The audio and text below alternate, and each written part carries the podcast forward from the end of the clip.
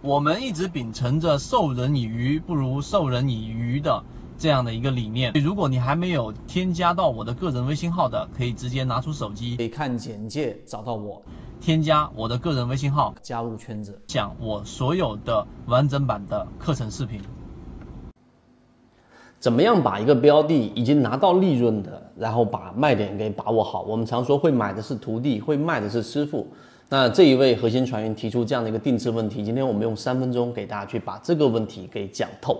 首先第一点，这个问题已经在缠论当中给出非常明确的答案，那就是在禅中说禅，大家可以自己去看里面所提到的贪吃嗔疑慢这几个点，实际上当然在禅学当中有他自己的一个解释。但在交易当中，今天我们就给大家去渗透。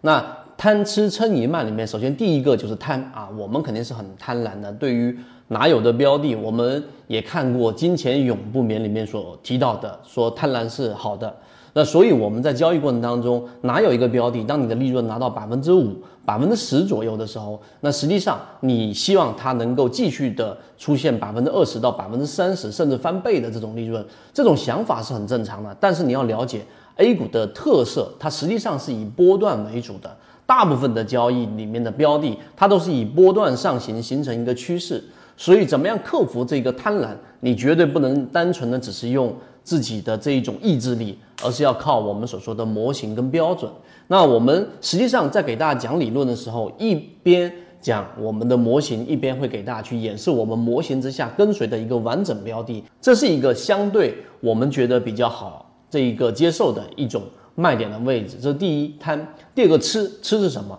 就是我们对于某一种这一种交易模式的这一种痴迷。那我们给大家说过，查理芒格讲过多模型交易，所以你不能单一的用某一个标准，你肯定遇到过啊，我买了什么软件，我用了什么信号，然后发出了一个卖点 S 点啊，好，我就一定要把它给卖掉，这就是我的标准。但是你有没有想过，这其实就是贪吃嗔疑慢里面的一个吃，你只是执迷于某一个信号，而单一的信号实际上成功率是非常低的。于是我们给大家讲，你要多模型，第一，大盘环境你要了解。第二，这个标的是出现了一个卖点，但这个卖点它有没有可能是一个我们一笔的延续呢？我们也知道什么叫做中继分型，就当缠论当中形成了一个中继，快速的它又继续上行了，那这个时候你就会认为好像我的模型标准有问题了，但实际上你是没有考虑到多模块。刚才我们说到大盘环境，还有前面的这个支撑压力等等，这是第二个贪吃嗔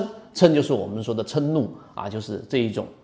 当一个标的你卖错了，对吧？我们说卖点嘛，一旦你卖错了，它出现了一个大幅的上涨，你会非常的愤怒，认为这一部分利润是你应该拿到的，这是一个很重要要去我们说给剔除掉的一种交易思维的一种误区。为什么？因为这个利润为什么一定是你的呢？你的交易模型能不能捕捉到？甚至有很多的交易者连交易模型都没有的情况之下，就认为这个标的我卖掉了，第二天上涨了。这个利润本来属于我，于是就可以很愤怒。那这个就是贪贪吃嗔饮慢里面的嗔怒。那你这个地方的解决，就是得从本质上去解决。这第三个贪吃嗔疑，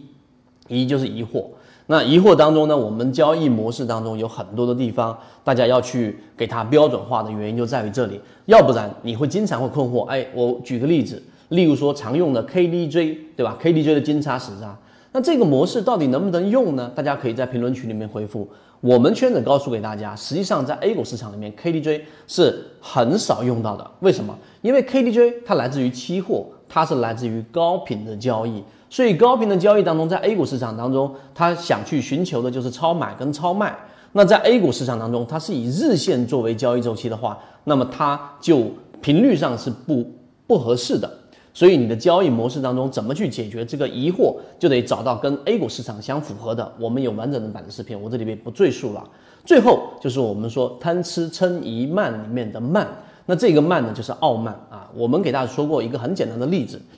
你去调查所有的开车的司机，百分之八十、百分之九十以上的司机都会告诉给你，我开车的技术会比呃百分之五十、百分之六十以上。的这一些司机都要更强，我们我是在这个水平之上的，这就是对于自己能力的不清晰认知，并且认为自己的交易啊往往是最好的啊，或者说是至少中上以上的。所以游泳当中淹死呢都是会游泳的，也是这样的一个道理。那所以要解决这个问题呢，就得走过前面几个过程。就像我们，如果大家有机会可以参与到我们的直播当中，既不推荐也不指导，但是模型的标准在当下的判断是怎么样的，我们会展示给大家。所以我用贪吃撑一慢在缠论当中的通俗的解释给大家去说明了，到底你拿到一个标的，你拿到的利润怎么样把卖点给卖好，这就是我们给大家去聊到的。好，今天讲这么多，和你一起终身进化。